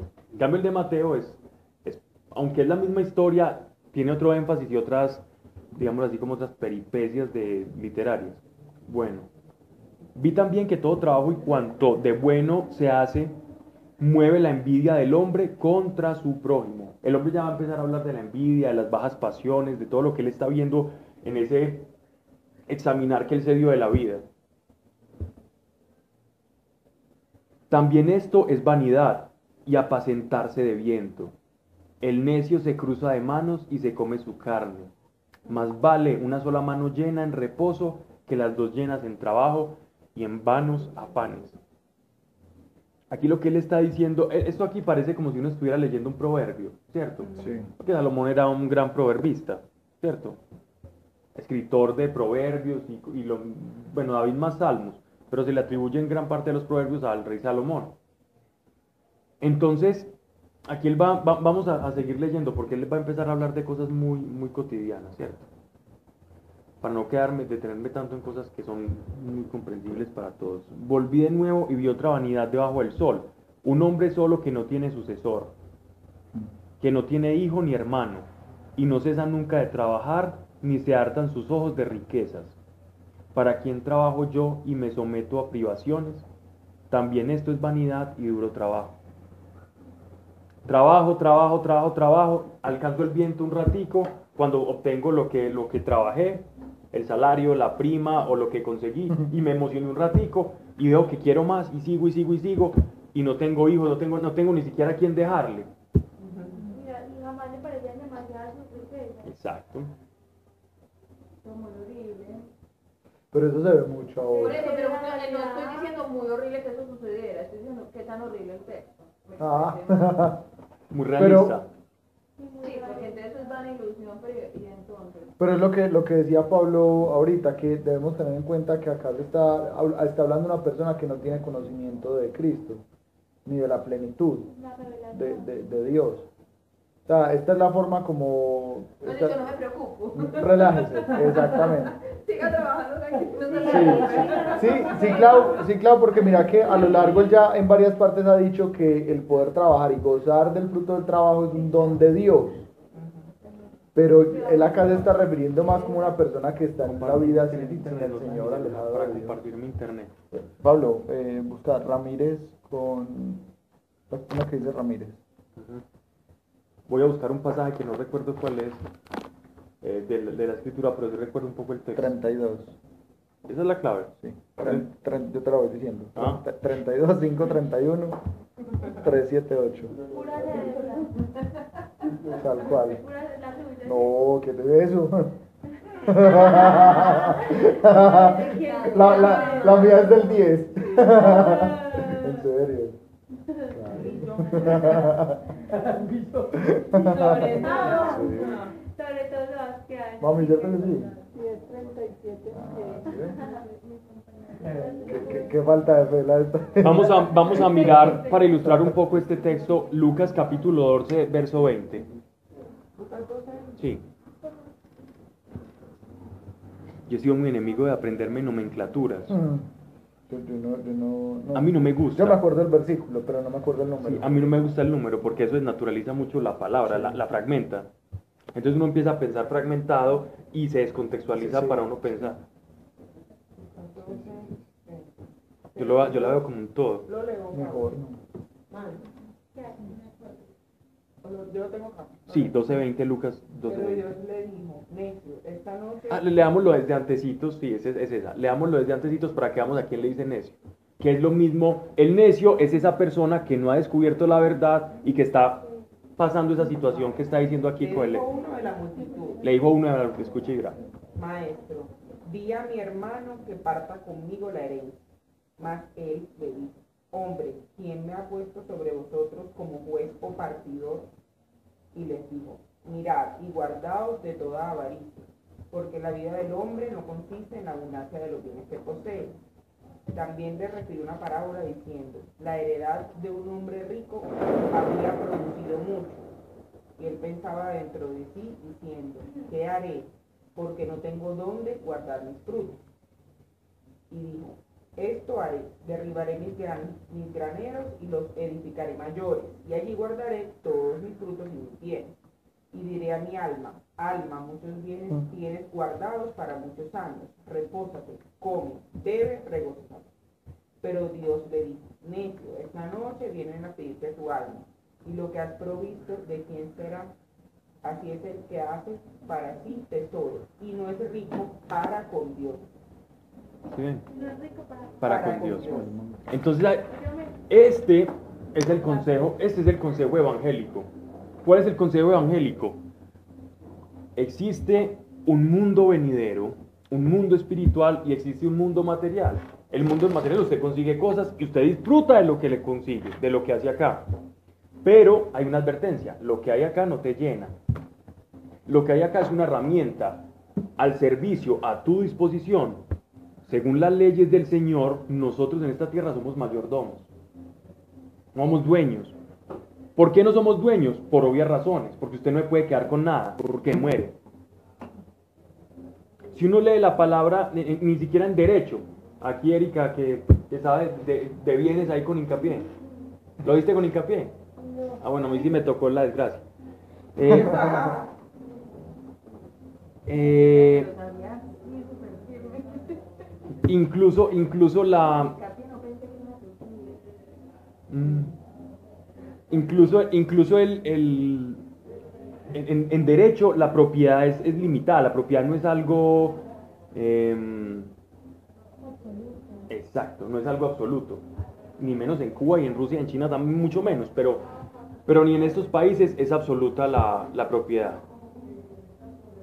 Y, con Dios, y, con- y en la realidad, es decir, ya hablando fuera del derecho, sí que más, nada nos podemos llevar. Por lo tanto, no somos dueños de nada. Y si somos coherentes con esa realidad, tenemos que ser buenos mayordomos.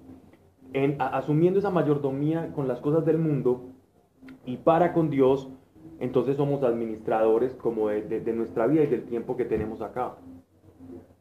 Y no saber eso da tranquilidad, o sea, pues... Y Él es dueño de todo el verano. El administrador no se preocupa si hay plata o no, ¿cierto? Lo que me den, yo, yo, yo lo pongo a funcionar. Y, y si no tienen, ah, pues recojan plata, mande carticas para que la gente pague. Y si no, ah, eso no es problema mío. Si, si los, si la gente y los copropietarios no pagan, yo, yo sigo igual en mi oficinita, tranquilo. Recibo el mismo sueldito. Ya. eso no es muy correcto, es una analogía de lo que, de lo que tiene el, el hombre. Si usted tiene una casa y usted no paga el impuesto, a la larga no se va a embargar y no tiene nada, no, no, pues no sería como lo mismo. Sí, igual nosotros acá no tenemos nada de No nosotros. tenemos nada, o Nada. sea, uno dice que tiene propiedades, pero tiene que pagar impuestos, y no pagas impuestos, Uno dice, mire, uno dice que tiene salud. pero no. Pero no, o sea, no, no Cierto, uno dice que tiene vida, pero en un momento ya no la tiene. Entonces nunca fue nuestra. Porque la propiedad a la que Dios nos está llamando es absoluta. La propiedad a la que Dios nos llama es una propiedad absoluta. Lo que Dios nos está prometiendo es algo absoluto. Es que ese es el mensaje de Cristo. Por eso, quien bebe de mí jamás tendrá sed.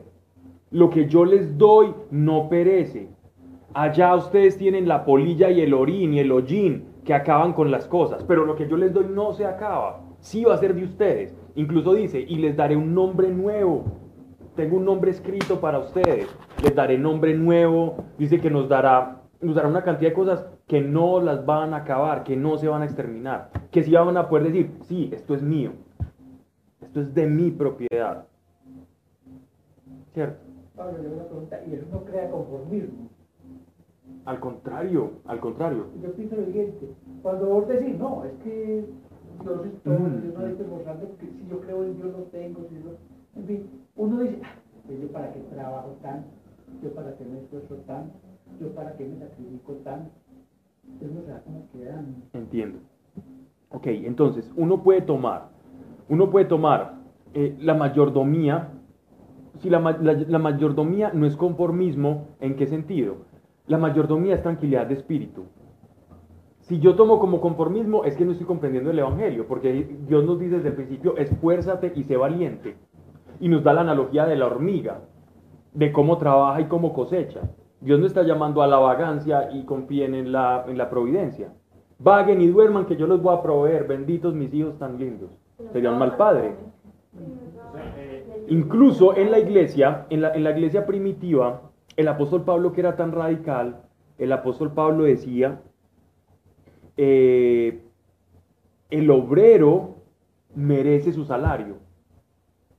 El apóstol Pablo si era, de todo era menos vago, trabajaba, hacía carpas y viajaba de un lado para otro predicando, encarcelado llevado. Pero era un hombre confiado en la providencia y sabía que nada era de él. Entonces, pero él era un buen administrador y un buen administrador es un buen trabajador. El saber que somos administradores no implica la anulación o la aniquilación del deseo de prosperar o de conseguir cosas. Más bien, corta el deseo o el, o el pensamiento de que esas cosas son mías y me van a dar la felicidad. Si no, Corta el, pensamiento de escasez. exacto. Ujú. Yo lo Sí comprendes, Fernando, lo que te trato de decir. Es decir, Yo lo hago, yo lo hago. Yo lo hago cuando tengo miedo que algo no esté saliendo bien en, en- en la empresa. Yo lo primero que digo es, Dios es el gerente. Ujú, Si Dios es el gerente no va a permitir que las cosas malas sucedan. ujú. Entonces, vaya a reír, yo digo, ustedes mencionen esto, vaya a darle... y usted administra. Y, y vaga. Usted, usted, y usted vaga. Jamás. ¿Te das cuenta, Fernando? Trabajo extra. O sea, que el, el saber que Dios tiene el control que te da. Tranquilidad, seguridad, incluso me da la decisión de trabajar más. Porque si me quedo vagando me da pena con Dios. ¿Sí ves?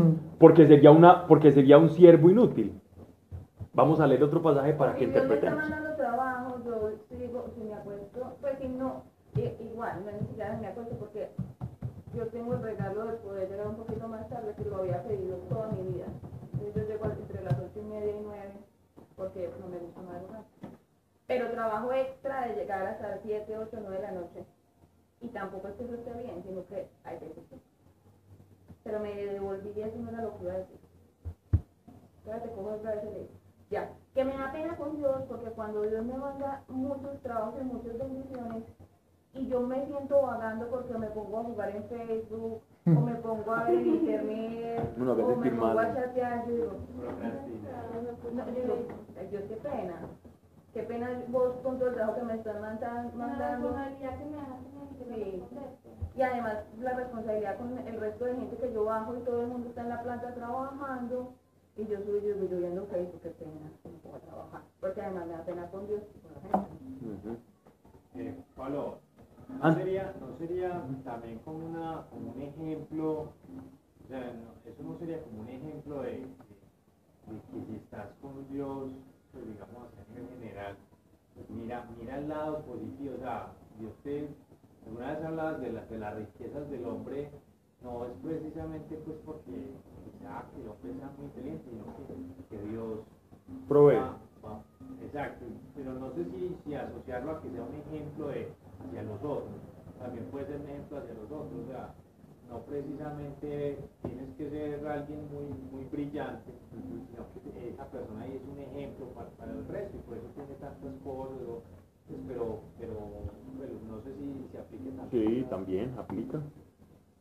Sobre todo yo pienso que es que el estar con Dios más que, o sea, esa tranquilidad llega a raíz de una relación con Dios.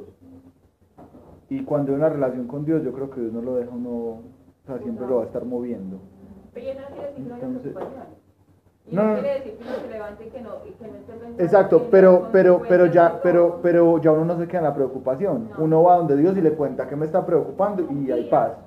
Lo que decía Pablo, hay problema, pero hay plenitud, que es la tranquilidad de saber que estamos en las manos de Dios. Yo sé quién me Pero- va a ayudar. Exactamente, y yo más, voy Y oro y me siento y le digo, bueno, señor, este, este chicharrón es tuyo. Yo, no, yo hice humanamente lo que en mí estaba.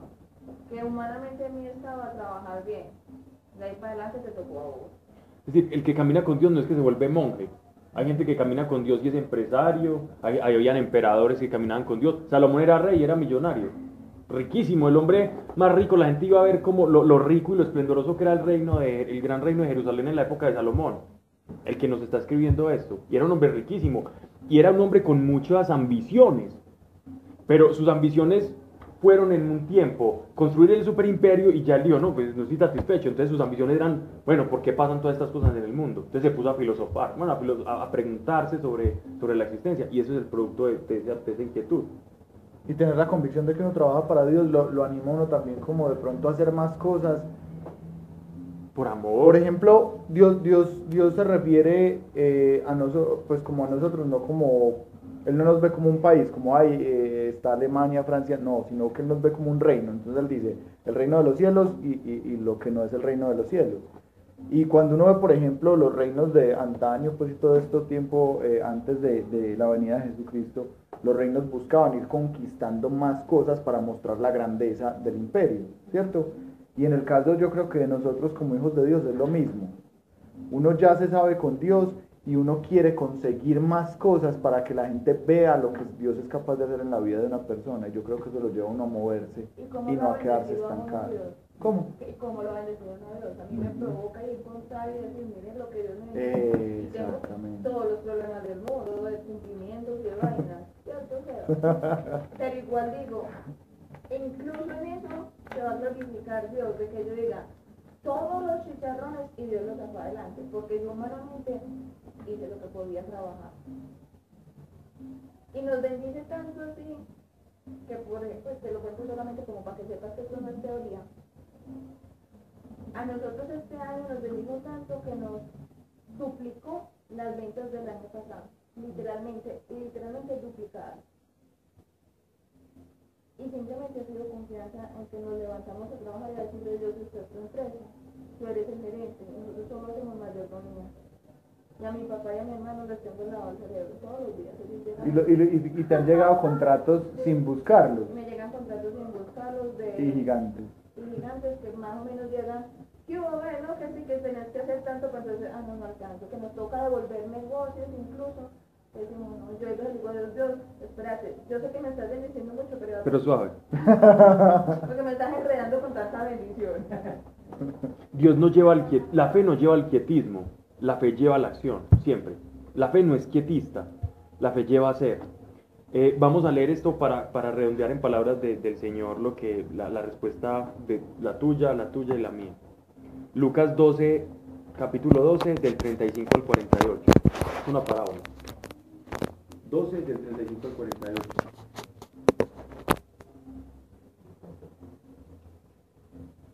Manténganse listos con la ropa de ¿Sí era esa? No. Lucas, 5:42. Lucas capítulo 12.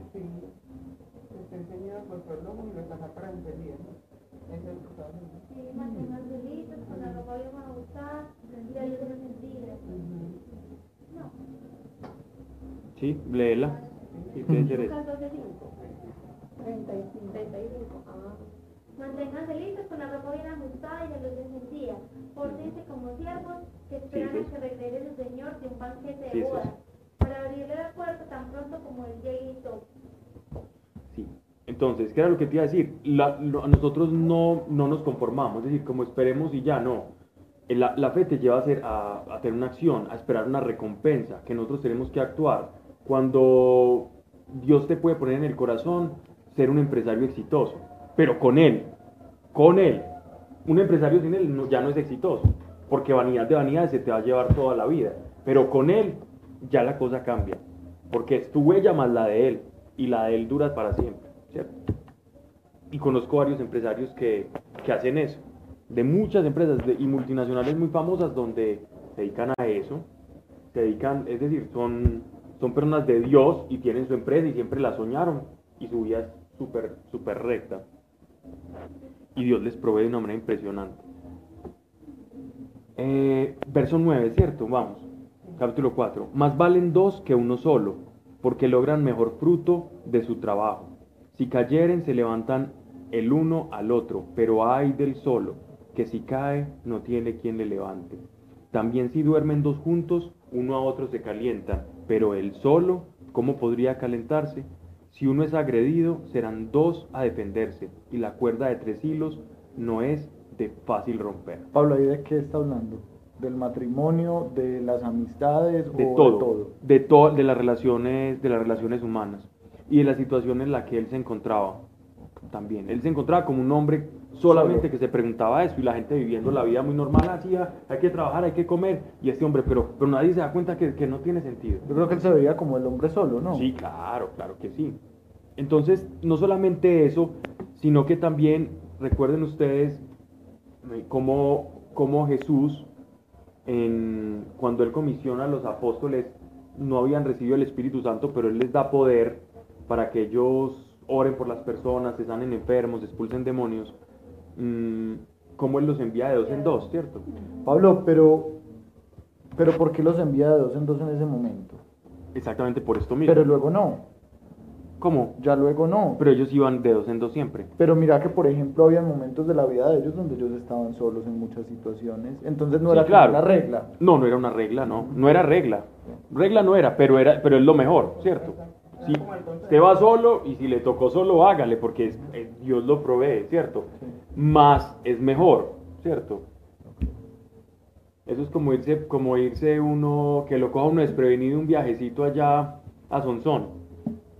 Y uno se va y uno con una camisilla. Uno va y aguanta un friecito y malo, pero, pero si lo coge uno con buzo, pues mejor. Es como eso. No es una regla, pero hombre, es mejor. Y si lo hace regla, ya eso es el problema. Cuando yo hago regla algo, ya ahí es el problema.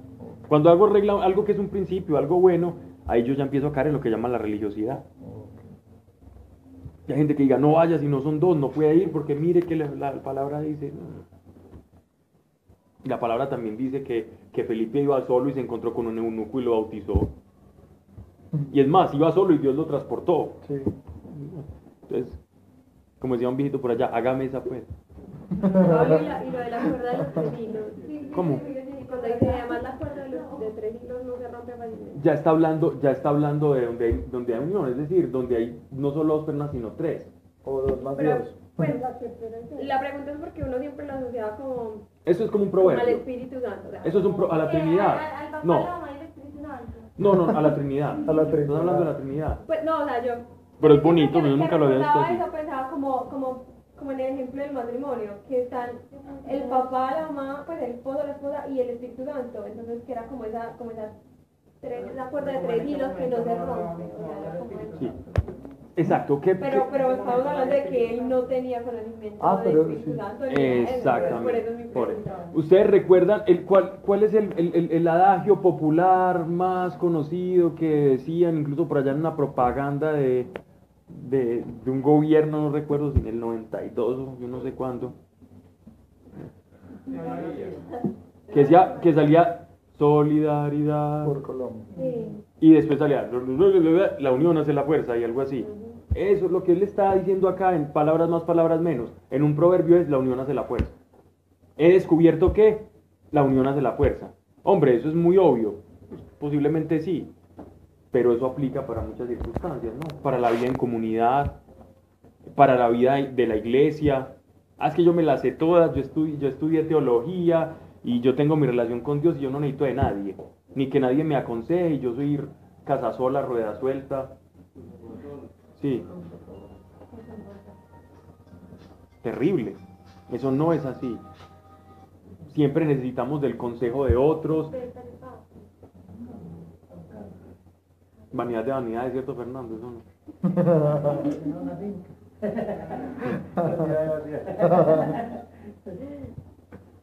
Y entonces, eh, siempre eh, podemos como, como aplicar principios que son, muy, que son muy sencillos. Y a, veces, y a veces tendemos a aislarnos o a pensar que no necesitamos del otro. Y siempre somos codependientes. Por ejemplo, acá, un aporte que hace Claudia, yo no lo puedo hacer. Un aporte que haces tú, yo ni me lo hubiera pensado. Un consejo que tú puedes dar desde tu punto de vista de mujer, yo no lo puedo dar. ¿Cierto?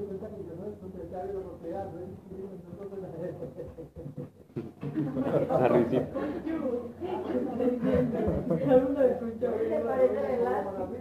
Habla de oro. Así nosotros nos tragamos un parlante. Él contó allá. Mi papá lo va a venir, amor. Él contó allá que le había hecho eso y que usted lo ha hecho en casa. estaba llamando a un inquilino. Entonces, no, pues déjame viendo para mí. Usted me toques a mí. Por eso.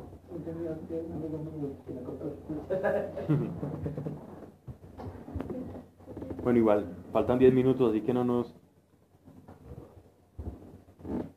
Versículo 13. Más vale el mozo pobre y sabio que rey viejo y necio.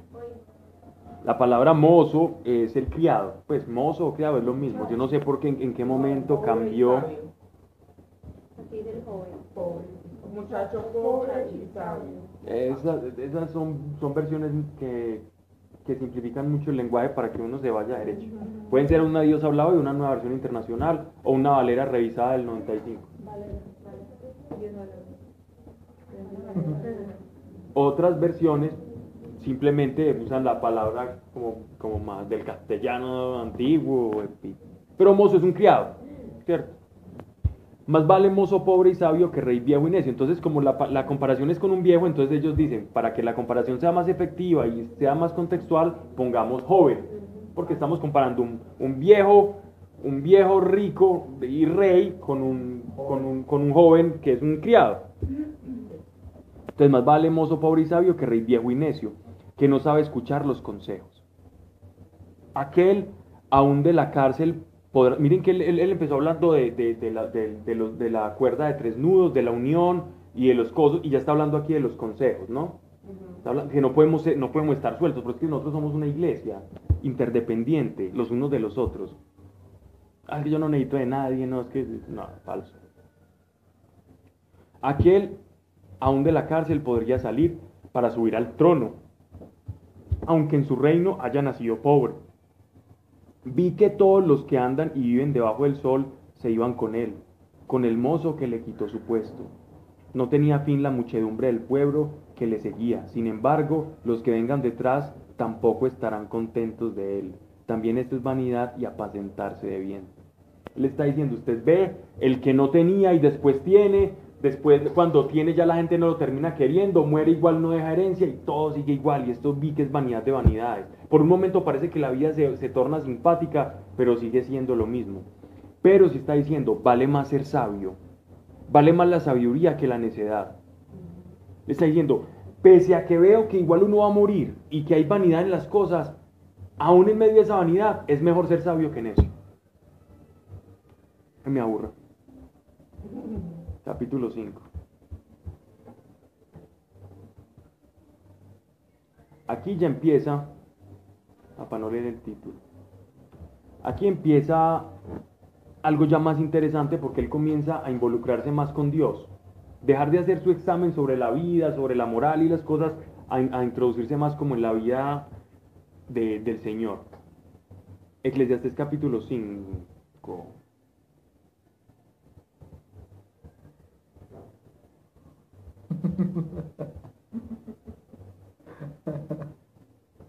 Espérate que creo que aquí está.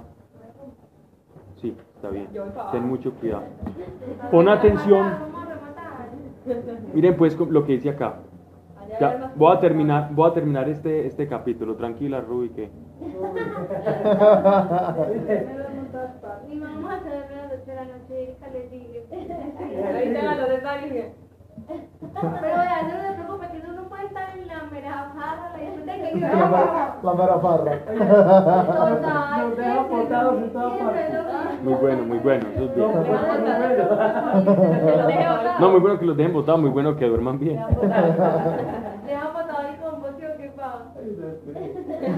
Pues, pon atención a tus pasos al acercarte a la casa de Dios. Pon atención a tus pasos al acercarte a la casa de Dios. Llegarse dócilmente vale más que el sacrificio de los insensatos, que no saben hacer más que el mal. Es decir, Él está reconociendo, si usted se va a acercar a Dios, he visto que es mejor en esa sabiduría que, Dios me ha dado, acercarse a Dios más de corazón, con un corazón humillado y reconociendo quién es Él, que quemando y haciendo aspavientos y sacrificando animales o, o dándose golpes de pecho, pecho, perdón, vaya realmente con un corazón humillado y reconozca que la dañó, reconozca que la embarró, sepa que Él es su Dios y que lo va a auxiliar, pero acérquese con, con el corazón, deseándolo.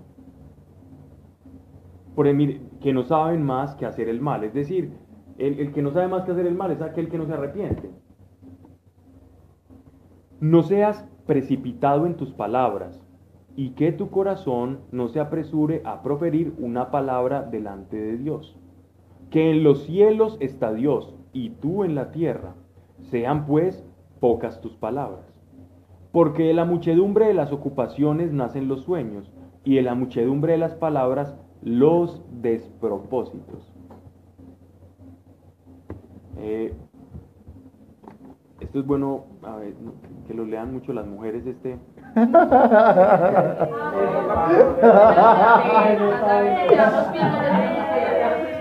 Pablo, No, déjenme terminar. Déjenme, Pero el versículo 4 es para la otra vez. déjenme terminar, sí. déjenme Sí, terminar. Ah, pero yo estoy hablando aquí, Pablo, Mauro. estás, estás, estás muy osado. Estoy peleando, estoy peleando con la cuchara aquí. Muy temerario, mijo. Muy temerario. No, no, no, no. ¿por a, qué, ¿A qué me refiero? No, y era para ver si la regla. Esta, esta- esto hace referencia, ¿recuerdan cuando Jesucristo en el Evangelio hablaba sobre la, la oración de la, del, del fariseo y del publicano? El publicano y la... Y la y- y la mujer, y entonces y el, hombre que era un pecador que entra y habla y simplemente él expone su, su miseria y reconoce delante del Señor. Es exactamente lo mismo. No la mucha palabrería va a hacer que me acerque a Dios. La mucha palabrería en medio de la oración me va a confundir del propósito inicial por el cual yo me estoy acercando a Dios. Entonces, hay tiempo para desahogarme con Dios, porque a veces uno necesita desahogarse con el Señor y desahogarse es, es soltar todo lo que uno tiene. Desahogarse literalmente es desatasque, desatasque, desatasque. La mujer, por su psique, necesita desahogarse mucho más que nosotros con palabras, con palabras. Nosotros nos desahogamos con cosas de zombies. Nosotros nos desahogamos no hablando, mirando una cosa, un televisor tres horas. Nos desahogamos haciendo eso, nos desahogamos yendo a caminar o a trotar y o a hacer cualquier cosa donde nadie nos hable y estemos y decimos, le decimos a Dios tres o cuatro cositas, los hombres. ¿Cierto? Pero no está- él, no- él no está hablando aquí de desahogarse, eso es, eso es propio y es válido, sino que el momento en que vayamos a orar, cuando sea tener una petición, no nos dejemos desorganizar por la mente porque nos va, nos va a llevar de una cosa a la otra, sino que tengamos muy claro y firme, con un corazón, de, sabiendo quién es Dios, que le vamos a decir conforme a lo que es Él, puro y puntualito. ¿Cierto? Y vamos a, a- a ver igualmente nuestra respuesta pura y puntualita, porque como le pedimos puro y puntualito, Él nos va a responder puro y puntualito. Si le decimos un montón de cosas, él, bueno, ¿cuál le respondo primero? Y si después le respondo esta, ella va a creer que no, que esta es por casualidad, que ella quería primero esta, pero ella no sabía cuál quería primero. Entonces Dios se queda quieto y espera, a, y espera a que tu espíritu tenga sosiego y tu mente tenga sosiego en el momento en que le hables. ¿Cierto?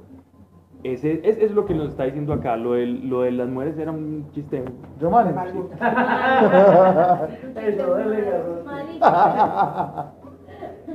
Si haces un voto a Dios, De eso sí que es perdonarte en la grabación, ¿cierto? si haces un voto a Dios, no tardes en cumplirlo. Que no hayan favor los negligentes.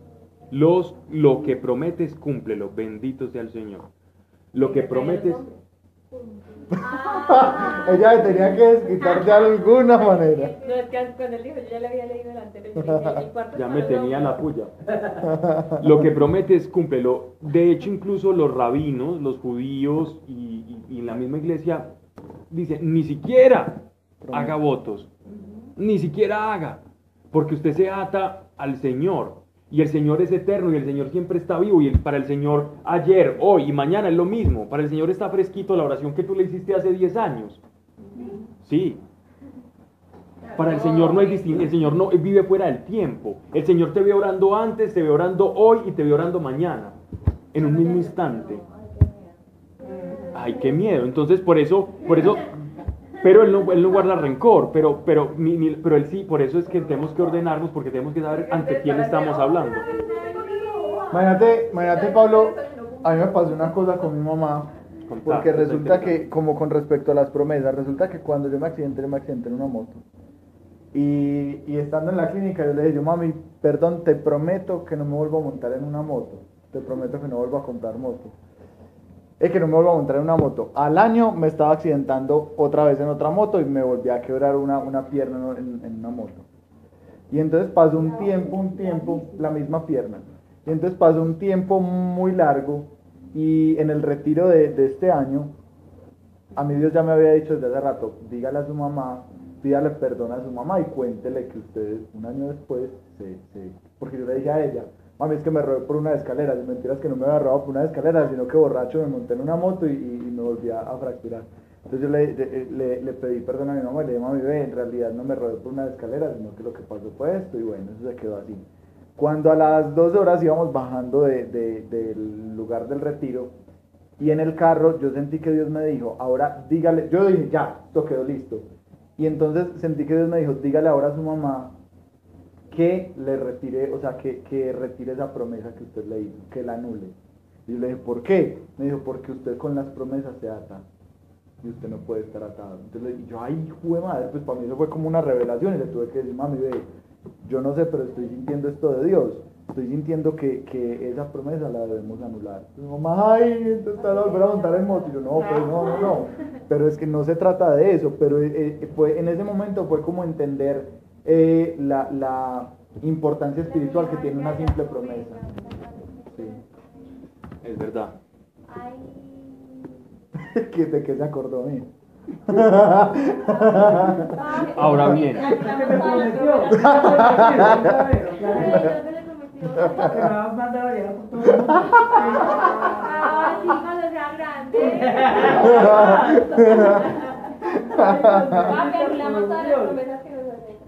No, pero es que hay mentiras piadosas y promesas piadosas. Hay algo, hay algo que es bien simpático en esto y es, o, o no simpático, por ejemplo, en, en la promesa matrimonial, en la salud, en la enfermedad. Sí. Como, tan a la ligera. políticamente. Que lo que yo me no me cumple. La promesa es, señora, yo sé que tú me vas a ayudar a hacer un esfuerzo y yo vengo hasta donde tú me des la gracia. Descargando la responsabilidad en el Señor y disfrutando de la mayordomía, no hay de otra. Bueno, vamos a dejar esto de las promesas y esto lo hablamos en la próxima porque es un tema largo y, y vi los versículos que se venían y son de mucho contenido. Entonces, para dejarlo, vamos a orar. Sí. Sí, por-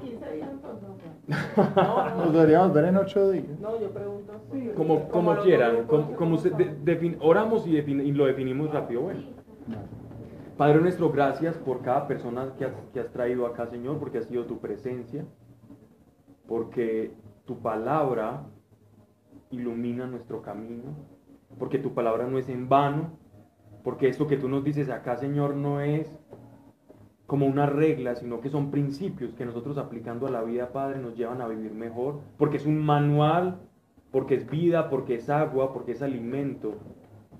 Y te pido en el nombre de Cristo Jesús que todo aquello, Señor, conforme a tu palabra y a tu voluntad, que hayamos hablado ahora, Señor, que se quede guardado en nuestros corazones y que lo podamos poner por práctica. En el nombre de Cristo, Señor, nuestro Señor. Amén. Amén. Bien.